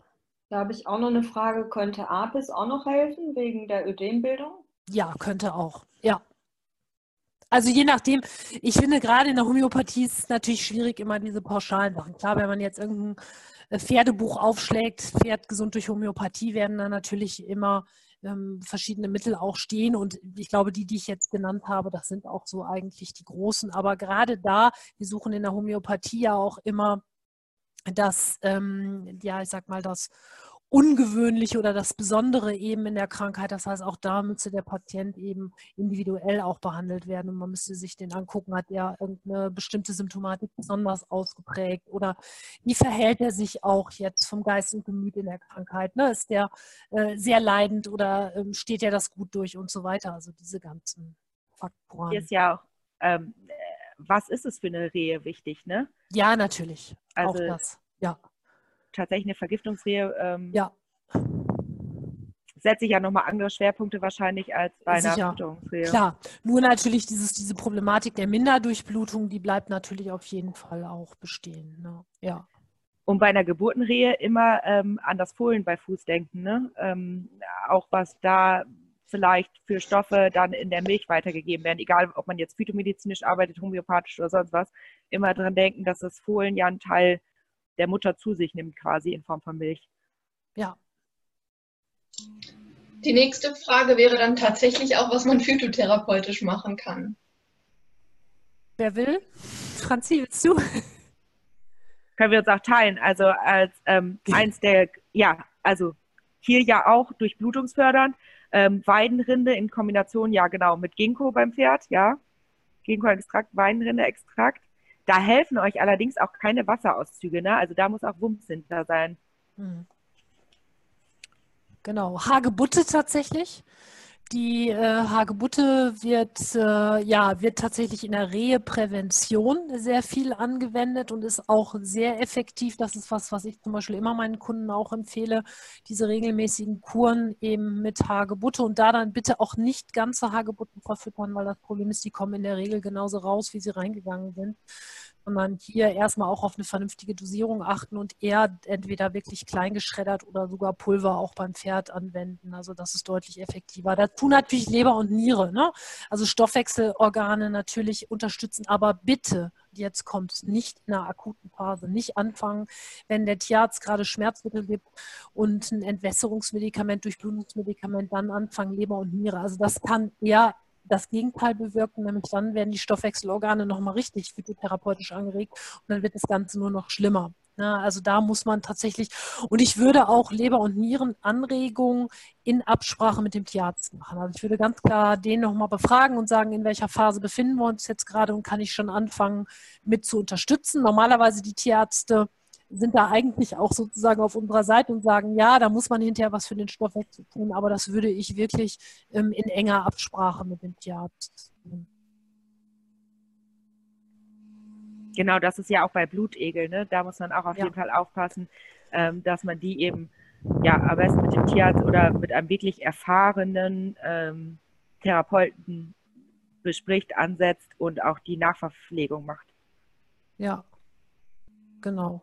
Insgesamt kann man natürlich auch, ähm, ich meine, ich finde ja auch immer sehr gut einfach diese Prävention, ne, was man ja letztendlich, ähm, was die Franzi gerade sagte, mit den Produkten jetzt auch ähm, eben betreibt, indem man sagt, Mensch, ich habe vielleicht eine Rasse oder ich habe ein Pferd, was irgendwie sowieso dazu neigt und dann präventiv irgendwas zu machen. Und das kann man natürlich auch ähm, tatsächlich mit, mit Kräutern. Ne? Also ähm, man kann sich bestimmte, das will jetzt keine Firmen nennen, ne? es gibt bestimmte, auch ganz viele Firmen, die eben bestimmte Huf, Hufkräuter oder Rehe, Präventionskräuter oder sonst irgendwie was mit anbieten oder kann sich das eben selber zusammenstellen. Also das, ähm, das ist natürlich auch möglich. Und da sind aber auch eigentlich, das erfindet keiner ja neu. Ne? Da sind Kräuter wie Brennnessel drin oder auch wie Ginkgo, das hat uns ja gerade auch, Löwenzahn, Marienwissel. Also das geht alles in Richtung eigentlich drei Faktoren. Durchblutung unterstützen und fördern, die Leber und die Niere. Das sind eigentlich die drei großen Komponenten, die damit unterstützt werden. Denise hat noch eine Frage. Kann ich davon ausgehen, dass ein Rehpferd nicht mehr auf die Weide darf, nur noch auf Sandpaddock? Oder wie kann man vorgehen bezüglich der Weide, wenn alle anderen Maßnahmen erfolgt sind? Ähm, schwierig, Pauschalaussagen zu treffen. Mhm. Es ist aber so, dass ich viele Pferde kenne, die, warum auch immer, einmal in ihrem Leben Rehe hatten und nicht chronische Rehe haben. Obwohl ja Rehe sehr schnell chronisch sind, aber das sei jetzt dahingestellt. Ähm, es gibt viele Rehepferde, die trotzdem auf die Wiese gehen. Ähm, Wichtig, das Pferd darf natürlich nicht im akuten Reheschub sein. Der Reheschub sollte am besten nicht nur Wochen, sondern Monate oder Jahre her sein. Ähm, und hier ganz besonders mit Augenmaß. Also hier wird angeweidet im Minutentakt Steigerung. Ich sagen Minutentakt. Genau, Minutentaktsteigerung. Also wir fangen wirklich mit einer Minute, mit zwei Minuten an, ähm, steigern alle drei, vier Tage um eine bis zwei Minuten und schauen uns das Pferd ganz genau an. Bei der kleinsten Störung, sei es jetzt ein bisschen flüssiger Kot oder Kotwasser oder Blähung oder irgendwas, ähm, wärmere Hufe, sonst irgendwas, ist das Ganze sofort gestoppt. Und ähm, hier sollte man sich nichts vormachen. Also das meiner Meinung nach, meiner Empfehlung nach, geht diese, gehen Pferde, ähm, die einen Reheschub hatten, nie mehr 24-7 auf die Wiese. Und ähm, je nachdem, wie viel sie auch fressen, vielleicht eher mit Fressregulator. Hier bitte aufpassen, dass diese Pferde dann auch eine Trinkmöglichkeit auf der Wiese haben, wo sie mit Fressregulator was trinken können oder Fressbremse ja auch genannt. Ähm, das kann man pauschal nicht beantworten. Es gibt die Möglichkeit, so Pferde wieder auf die Weide zu stellen. Entweder stellt man sie ihr Leben lang nur noch für eine halbe Stunde oder eine Stunde raus, alleine damit die Psyche nicht zu sehr leidet, wenn alle anderen auf die Wiese kommen können. Ähm, aber das muss man wirklich individuell betrachten und auch, wie lange der Reheschub weg ist. Hast du einen expliziten Fall für uns? Also sollen wir einmal, weil du hast ja geschrieben, ähm, wenn man alle anderen Maßnahmen ähm, erfolgt sind, wie geht es dem Pferd denn und wie lange ist der Reheschub her?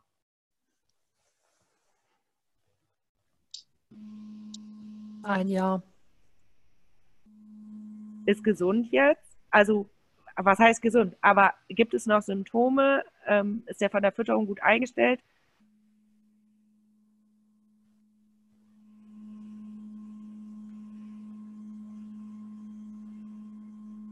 Okay, wenn der gut eingestellt ist, der keine Symptome hat, nicht übergewichtig ist und die Verdauung ganz normal funktioniert, wir keine Anzeichen von, genau, also keine Anzeichen einer Verdauungsstörung haben, kann man es mit ein, zwei Minuten mal probieren, wie er darauf reagiert. Ich würde aber hier äh, den prophylaktischen Einsatz von Kräutern oder Begleitung ähm, von phytomedizinischen, ähm, phytomedizinischen Produkten präferieren, ehrlich gesagt. Ich würde es nicht so probieren, weil ein Jahr her ist noch für Hufrehe nicht so lange, weil ja ungefähr das Hufwachstum ein Jahr braucht, damit der Huf einmal komplett durchgewachsen ist.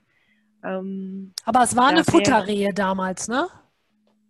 War definitiv, weil ja. da gibt es ja manchmal auch Futterrehen, die vom Tierarzt so diagnostiziert sind, die eigentlich keine sind. Ne? Auch das ist natürlich ein Unterschied, ne? ob ich eine, eine, einen anderen Rehe-Auslöser hatte. Belastungsrehe, okay. Okay, dann äh, ja. ist also Belastungsrehe wodurch ausgelöst? Weiß man das? Wie weiß man eigentlich, wenn Belastungsrehe diagnostiziert sind?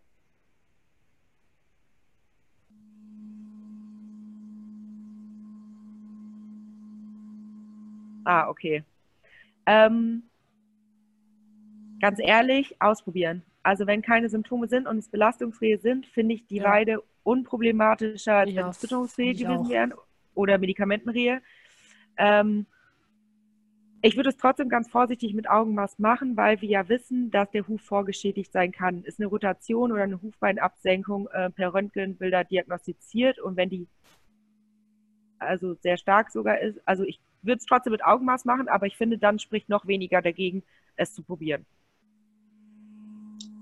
Sag mal, Franzi, mit der Belastungsrehe, der von wegen Umstellung in den Offenstall, das habe ich ja jetzt schon öfter gehört, auch in Aktivstelle und so weiter. Ich bin ja selber von den Problemen auch betroffen. Deswegen mal die Frage, ist da eigentlich auch die Alternative, ähm, mit Hufschuhen zu arbeiten oder bringt das gar nichts in dem Fall? Oder bringt das nur was zu sagen, man setzt die dann irgendwie in so einer Umstellungsphase öfter mal fest, die Pferde? Oder wie, wie ist das Problem überhaupt zu lösen?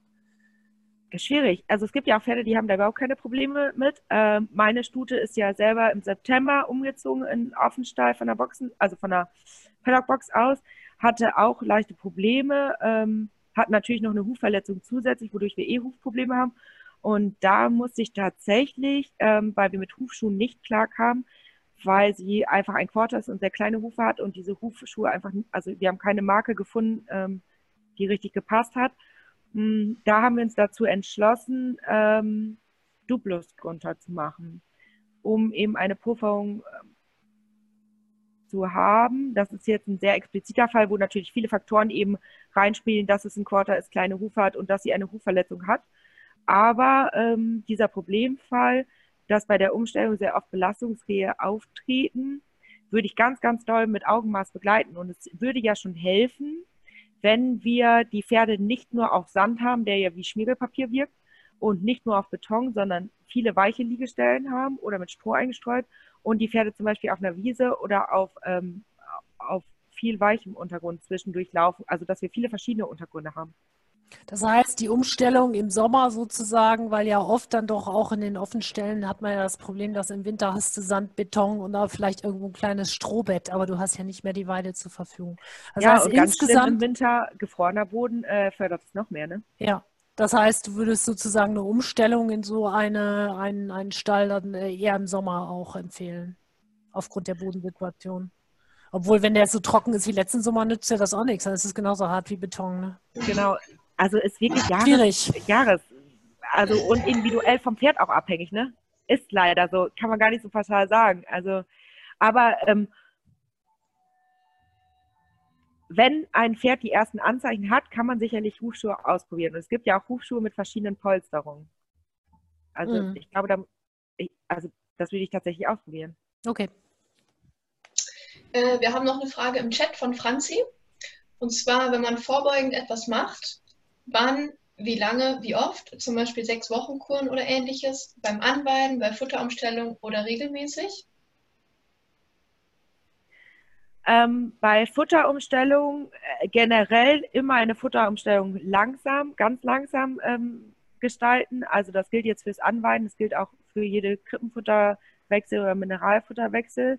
Ähm, also jetzt zum Beispiel das Digestivo, das wendet man wirklich also ich sage immer so zehn Tage vor dem Anweiden ruhig damit beginnen oder mit dem Anweideprozess damit beginnen und das dann über den Anweideprozess und ruhig auch, wenn man die Menge hat des Anweideprozesses, weil die Gaszusammensetzung sich ja immer noch mal ein bisschen ändert, ähm, durchgängig erstmal über sechs, acht, vielleicht auch zehn Wochen füttern, je nachdem, wie empfindlich das Pferd ist. Britt, was sagst du zu deinen, du hattest die Hagebutten nochmal angesprochen. Willst du uns das nochmal erklären? Ja, diese Hagebutten-Geschichte, die kann man tatsächlich auch ein bisschen länger machen. Ich würde sowas auch nie dauerhaft füttern, aber jetzt gerade so eine Hagebuttenzusatz kann man auch ruhig mal drei, vier Monate am Stück. Diese Kräuter, wenn man sich jetzt selber eine Kräutermischung zusammenstellen würde, ne, mit Ginkgo, Weißdorn und so weiter, was wir gerade alles gesagt hatten, ähm, würde ich Minimum vier bis fünf Wochen, Maximum acht Wochen so eine Kur eben äh, füttern, dann sollte man eine Pause machen, wenn man jetzt sagt, ne, rein präventiv. Wenn man sagt, man, man gibt einfach Sachen, die die Huflederhaut stärken und so weiter. Und dann eben eine Pause machen, keine Ahnung, auch nochmal von acht, neun Wochen und dann vielleicht nochmal beginnen, sodass man das kurmäßig dann eben ähm, übers Jahr verteilt einfach füttert. Das wäre so meine Empfehlung.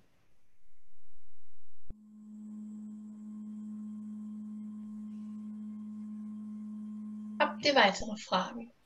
Ja, ich habe noch einen Tipp, den mir eine Therapeutin neulich gesagt hat. Die hat gesagt, sie hatte bei einer Hufrehe, ich weiß aber nicht, was für eine Form von Hufrehe, ähm, die Live-Wave-Pflaster geklebt. Ja. War braun und weiß und da wäre innerhalb von, ich weiß nicht mehr den Zeitraum, also explosionsartig die Temperatur in den Hufen runtergegangen. Ja, dazu muss die Kati jetzt was sagen, weil die Franzi und ich, wir haben mit den Live-Wave-Pflastern keine Erfahrung. Ja, also ich äh, setze die selber gerne ein, aber vielleicht, ich sehe, dass die Sandra dabei ist. Sandra ist auch eine Dozentin von uns und die arbeitet ganz viel mit den Pflastern. Vielleicht kann die spontan was sagen. Hallo Sandra. das ist jetzt sehr So, da hat sie jetzt nicht mit gerechnet, dass sie jetzt sprechen muss. Sandra. Nee. Ähm, aber ja, das ist auch eine sehr spannende Geschichte mit den, ähm, mit den Pflastern. Ich sehe gerade, äh, Sandra hat ihr Mikrofon angestellt. Feuer ja, frei. ich musste erstmal hier mein ganzes Gerödel fertig machen, damit ich auch sprechen kann. Wir dachten, du wärst schon nicht mehr da und hättest nein, nein, alles Namen gut, Alles gut. Nein, nein. ja, Live-Wave, natürlich kann man damit auch super unterstützen und du hast recht, man kann da auch innerhalb kürzester Zeit die Temperatur im Huf ähm, runterregeln. Ich habe das bei einem ähm, Pferd gemacht, der ein Hufgeschwür hat und auch einen sehr, sehr warmen Huf hatte. Da habe ich auch Eiswave geklebt und war auch tatsächlich innerhalb von ein, zwei Minuten war der Huf wieder kalt.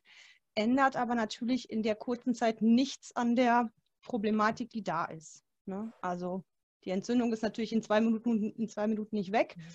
Aber Erste Hilfe sozusagen. Genau, aber den Schmerz kriegt man mit Sicherheit auch ein bisschen runter reduziert, das ist nicht das Problem.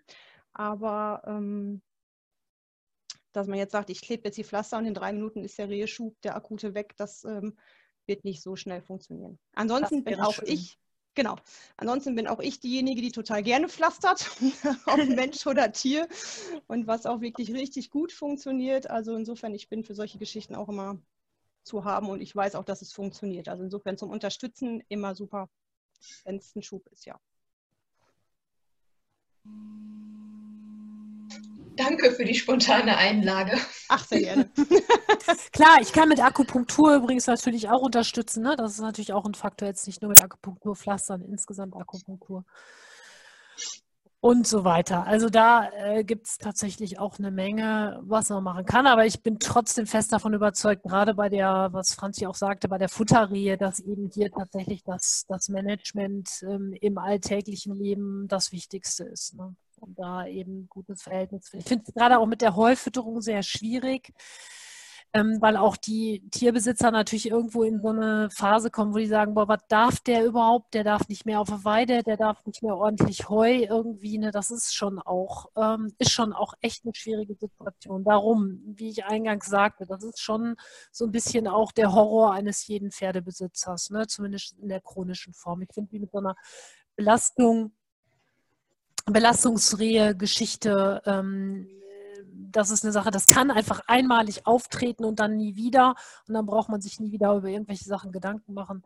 Ich, wenn das jetzt meiner wäre, zum Beispiel mit einer Belastungsrehe, würde ich das definitiv versuchen mit der Weide und auch gucken, ob das ganz normal wieder wird. Ich habe selber im Kundenkreis auch mehrere Pferde mit Belastungsrehe, die heute ganz normal elf Stunden auf die Weide gehen. Und da wäre ich schon sehr ähm, optimistisch auch. Aber wenn einmal so eine erwiesene Fütterungsrehe ist, dann wird es natürlich schon auch echt schwierig. Ähm, wenn ich auch mal ganz kurz noch mal was dazu sagen darf, bei uns im Stall, ähm, wobei ich das Pferd nie therapiert habe, ich weiß, dass die vom Hörensagen auch eine Rehe, ein Rehepferd war oder ist. Nee, war. Ähm, ich weiß jetzt auch nicht, welche Rehe das war, welche Form der Rehe das war, aber die ist tatsächlich mit auf die Wiese gegangen. Wobei ich auch dazu sagen muss, dass die bei uns jetzt nicht 24 Stunden, ne, sieben Tage rauskommen, sondern die sind im Sommer halt ihre vier Stunden draußen, dann war es gut. Aber das ist auch halt wohl länger her gewesen mit dem Schub. Also ich denke, so wie Franzi und Britt das gerade schon gesagt haben, es ist auch mal ein bisschen individuell zu gucken. Ne? A, welche Problematik dahinter steht oder noch hintersteht und wie das Pferd überhaupt so drauf ist und wie das damit funktioniert. Wie bei allen Sachen auch. Ja, und Stoffwechsel ist ja auch immer eine Momentaufnahme. Ja. Die kann sich ja innerhalb von einem Jahr, von zwei Jahren, kann die sich ja einfach auch nochmal deutlich verändern. Manchmal reicht es ja dann auch mit den manchmal ist das fast zum Überlaufen gekommen, ne? weil die Besitzer, keine Ahnung, Tonnen von Möhren und Hafer und Pelletfutter und dies und das und eins kommt zum anderen. Dann kommt ja auch eine Kombination. Ja, die Kombination. Und wenn man dann schon richtig managt und sagt, Mensch, jetzt kriegt der irgendwie, der kriegt sein, äh, seine strukturreichen, zuckerarmen Sachen. So oft reicht das ja, dass man sagt, so, und weil man aber das gemacht hat, kann Pferd halt auch wieder mit auf die Weide. Das ist ein bisschen Prioritätensetzung auch der Besitzer manchmal. Was ist einem wichtig? Ne? Oder wenn man alleine das Pferd deutlich mehr bewegt, ne, verändert sich ja, auch der komplette Stoffwechsel natürlich. und das Pferd keine Fetteinlagerung mehr hat, ähm, äh, kommt es wahrscheinlich auch Gott sei Dank zu weniger Hufrehen. Und ähm, was vielleicht an der Stelle nochmal ganz interessant ist, hm, das Webinar einmal zum Anweiden natürlich, da haben wir viel über Fruktan gesprochen, aber auch das Webinar zur Grundlagen der Pferdefütterung. Ähm, da geht es darum, in welcher Getreideform wie viel Stärke eigentlich drin ist und wann Stärke leicht verdaut werden kann, vom Pferd ver verarbeitet werden kann, sofern man, sofern man beim Pferd überhaupt von Stärkeaufnahme sprechen kann oder Verdaulichkeit und wann halt gar nicht, weil es ist so, dass Hufrehe früher auch äh, bekannt war im Lateinischen unter Gerstenkrankheit, weil man eben auch vor langer, langer Zeit schon festgestellt hat, ähm, wenn man den Pferden viel Gerste füttert, auch wenn die viel arbeiten, dann kommt es eben leichter zu, ähm, zu Hufrehen, weil die Gerste an sich die ähm, wenig, am wenigsten verdauliche Stärke für das Pferd hat. Wenn es nicht in Form von Gerstenpops, Gerstenflocken irgendwie aufgearbeitet ist, die Stärke so aufgeschlüsselt ist, dass das Pferd sie eben verstoffwechseln kann. Nur Hafer, Hafer ist das einzige Getreide, hier nochmal ein Plädoyer für den Hafer, ist das einzige Getreide, was wir den Pferden füttern können, was ein Pferd überhaupt ähm, in ausreichender Menge die Stärkekörper aufschlüsseln kann und verstoffwechseln kann. Also Finger weg von ganzem Mais, gebrochenem Mais, Finger weg von Mais-Silage und Finger weg von äh, Gerste oder gebrochener Gerste. Also wenn überhaupt nur in Form von Pops oder Flakes. Und ich meine, wir haben hier das Thema Hufrehe. Für ein Hufrehpferd kommt sowas sowieso gar nicht in Frage. Nee. Habt ihr ein Hufrehpferd, was total abgemagert ist? Weil das passiert zum Teil mit unseren Cushing-Patienten im Alter, weil die auch manchmal also nicht mehr so viel Lust haben zu fressen. Ihr könnt ein total abgemagertes Hufrehpferd oder Cushing-Pferd ähm, mit Futterpflanzen, wie zum Beispiel die Espasette, auffüttern. Oder ihr könnt diesen Pferden ja auch mit einer langsam ansteigenden Dosierung zum Beispiel ähm, Fett füttern in Form von Öl oder von Leinsamen. Also es gibt genug Möglichkeiten, ein abgemagertes Hufrehpferd, Cushingpferd aufzufüttern, ohne, die, ohne in die Gefahr zu gehen, dadurch in eine Rehe zu rutschen. Ja, oder auch die EMS-Pferde, ne? Das ja in den gleichen Bereich. Also im Grunde fütter ich ein EMS-Pferd ja eigentlich auch ähnlich wie ein Rehepferd, ne? Ja. Ja, genau.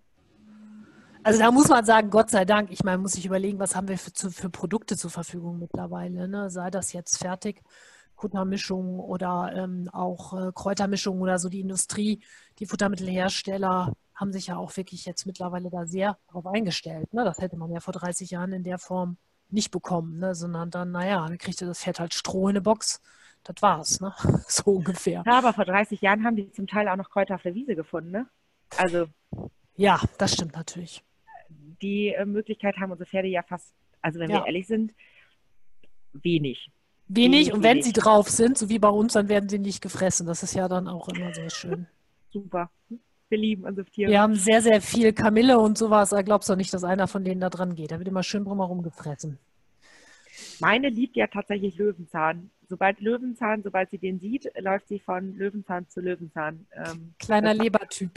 Ja, äh, voll. ich weiß, also ja.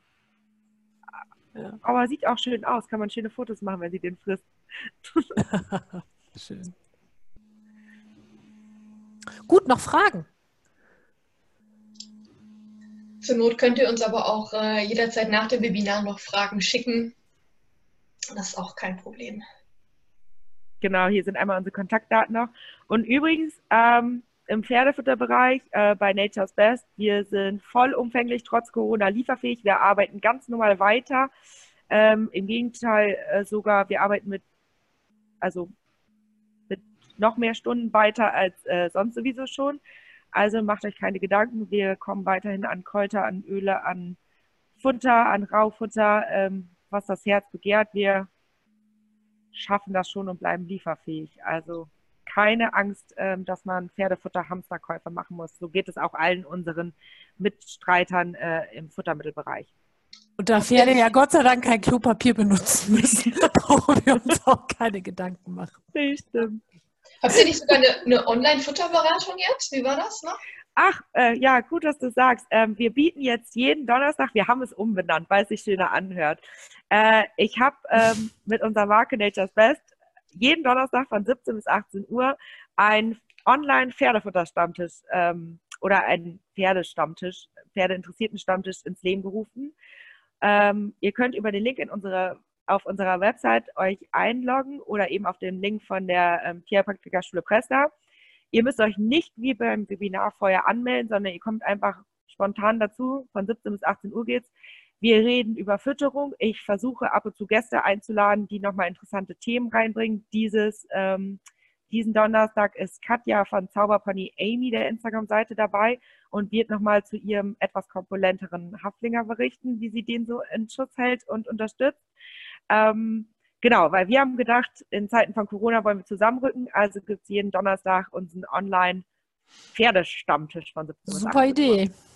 Also kommt gerne alle dazu. Äh, wir reden nicht nur über Futter, ähm, sondern wir sind wirklich für jedes Thema offen. Also wenn es irgendwie Fragen rund um die Haltung gibt, wie gesagt, wir wollen es möglichst breit aufstellen. Das soll einfach ein Austauschtool werden. Ähm, genau. Ich würde mich freuen. Oh, ich habe gerade den Link in den, in den Chat gesetzt, der ist aber falsch. Moment. Kathi, das klappt ja heute wieder.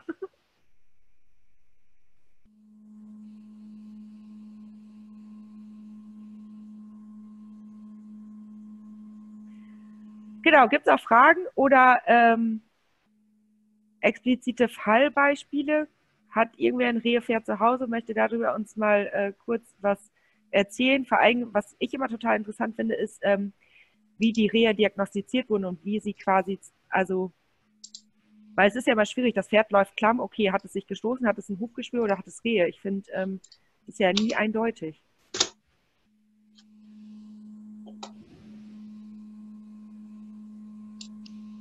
Jetzt ist der Link im Chat. Ich hätte noch mal eine Frage. Und zwar, also ihr habt euch ja da schon länger mit beschäftigt, ist ähm, Rehe auch vererbbar? Weil meine alte Stute hatte damals Rehe und ihr erstes Fohlen ist jetzt auch schon am Rehe gestorben. Und äh, ja, da hatte ich mich ja gefragt, ob das auch vererbbar sein kann. Ähm, es gibt Rassedispositionen. Wir wissen, dass bestimmte Pferderassen eher zu Rehe neigen, genauso wie die eher zum equinen metabolischen Syndrom neigen. Hufrehe ist kein Gendefekt wie zum Beispiel Polysaccharid-Speichermyopathie, also PSSM. Ähm, es gibt ja auch Familien, wo alle Menschen eher dick sind und dann gibt es Familien, wo alle Menschen ganz viel essen können. Das tatsächlich gibt es ja bei Pferden auch. Es gibt schwerfutterige Blutlinien in der Warmblutzucht, in der Ponyzucht und es gibt leichtfutterige Blutlinien. Ähm, dass die Disposition oder die Veranlagung, Hufrehe zu bekommen hat, ohne jetzt wissenschaftlich belegt irgendeine Studie dazu parat zu haben, würde ich sagen, gibt es dadurch, dass es eben leichtfutterige Pferde und schwerfutterige Pferde, dass diese Veranlagung schon vererbt wird. Britt, was meinst du? Ja, sehe ich genauso. Also das, genauso wie ich das auch gesagt hatte, man weiß eben heute, es gibt eine Rassedisposition und wenn natürlich da ein Fohlen geboren wird, dann nimmt es das natürlich irgendwie mit einer direkten Vererbbarkeit. So konnte man aber noch nicht feststellen. Man ist sich ja aber auch tatsächlich, ähm, was zum Teil die Auslöser angeht, da gibt es ja mittlerweile auch neueste Forschung. Ich nenne mal eine Sache noch, die vielleicht ganz interessant ist. Diese Schicht zwischen der Hornkapsel und eben ähm, und, und, eben dieser Lederhaut und dann dem, also diesem Hufbeinträger, die muss ja in irgendeiner Art und Weise auch ein bisschen ähm, verschiebbar sein. Ne? Der Huf wächst zum Beispiel, der Pferd wächst ja auch und der Huf wächst mit. Also und ähm, es gibt bestimmte Enzyme, die dafür zuständig sind, dass diese Schicht, ähm, ich will mal sagen, ein bisschen flexibel bleibt. Und es gibt zum Beispiel eine neue oder eine Theorie auch, dass es verschiedene Faktoren gibt, die diese Enzyme, die dieses Lockern beeinflussen, äh, durch bestimmte Faktoren zu stark in die Richtung des Lockerns gehen, sage ich jetzt mal. Also, dass sich da was verändert. Da ist man gerade in der Forschung ähm, dabei, sich das etwas genauer anzugucken. Das heißt, das wäre so eine Sache vielleicht, ähm, wo ich mir schon vorstellen könnte, dass man irgendwann sagt, aha, okay, sowas wäre ein Faktor für eine genetische Geschichte, dass vielleicht das tatsächlich vererbt wird. Man weiß heute, dass das zum Beispiel passieren kann. Bestimmte Bakterien haben Einfluss darauf, auf diese Enzyme. Und äh, da wird es wahrscheinlich äh, auch noch ähm, weitere Faktoren geben. Also das würde mir jetzt dazu einfallen, wo ich sage, hm, das könnte zum Beispiel sein, dass das irgendwann tatsächlich auch ein Grund ist. Oder insgesamt natürlich Insulinstoffwechsel, wenn der eine bestimmte, ja, eine bestimmte Disposition einfach hat. Ne? Also eine bestimmte, also wenn das Tier eine bestimmte Veranlagung hat. Ne? Ja, also das war, ja, das waren beides deutsche Reitponys und mhm. meine war zumindest eigentlich eher schwerfüttrig.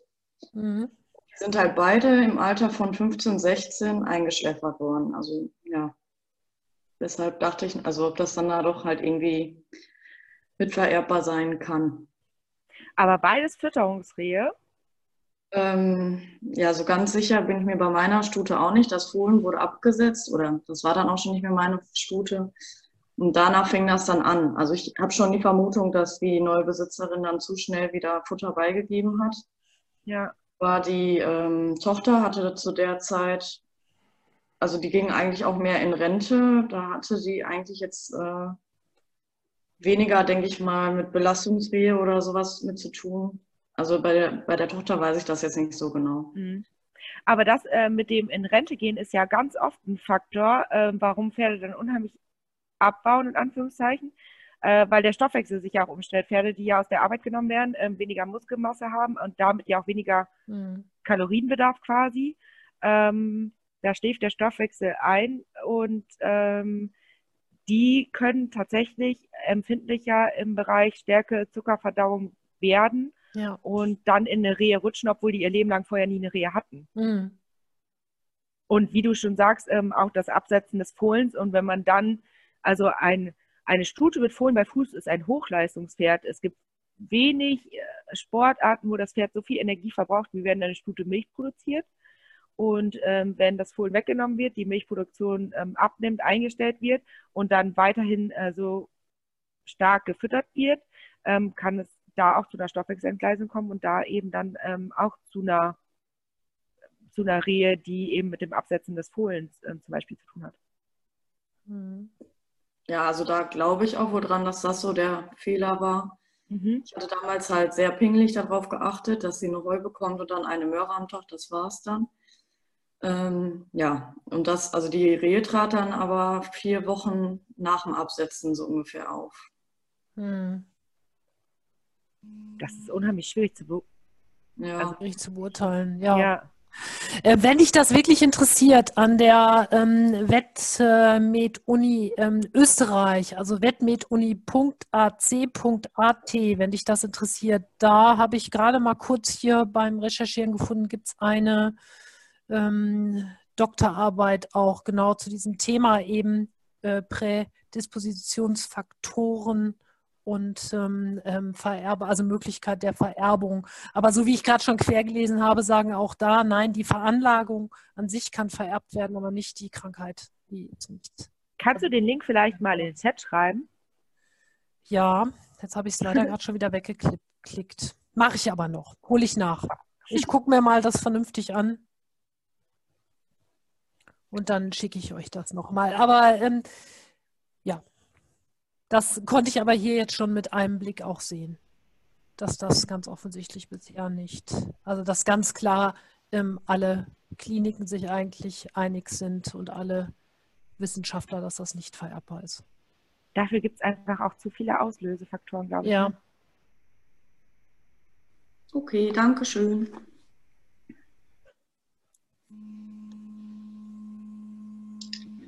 Ich denke, wenn keine Fragen mehr sind. Genau. Dann haben wir fast eine Punktlandung hingekriegt. Von der Zeit. Soll ich mal gerade was Witziges sagen? Ich habe gerade auf meine Armbanduhr geguckt, die ich mir immer neben mein Webinar lege, diese hier. Seht ihr die Uhrzeit da drauf? Nee, mhm. Ach, das blendet so blöd. Nee, ähm, sehe ich nicht, kann ich erkennen. Ich dachte gerade fünf nach sieben, was ist passiert? Aber ich äh, hatte diese Uhr jetzt noch Uhr. nicht und hatte gerade tatsächlich einen kurzen halben Herzinfarkt und dachte, das ist jetzt nicht unser Ernst. Aber so schnell vergeht die Zeit mit euch. Ich würde auch glauben, dass es gerade mal fünf nach sieben ist. Ja, okay. Das wäre dann sehr kurz gewesen. Ja. Verrückt. Gut, okay. Dann sage ich Dankeschön für eure Aufmerksamkeit. Und äh, ja, was haben wir denn eigentlich als nächstes Thema, Franzi? Sommerexem. Also, wie gesagt, Donnerstag ähm, Pferdestammtisch, Online-Pferdestammtisch, kommt gerne alle. Jeden Donnerstag jetzt erstmal bis Ende April äh, geplant. 17 bis 18 Uhr. Und dann haben wir im Mai das Thema äh. Sommerexem. Haben wir etwa einen Monat Pause jetzt. Ja. ich hoffe, ihr bleibt alle gesund, kommt gut durch die Krise und ähm, ja, ich hoffe, wir können alle weiterhin äh, zu unseren Pferden gehen. Das ist ja, ja. sehr wichtig. Und wir bleiben gesund natürlich und unsere Familie auch. Gut, bis dann. Tschüss. Bis bald. Tschüss.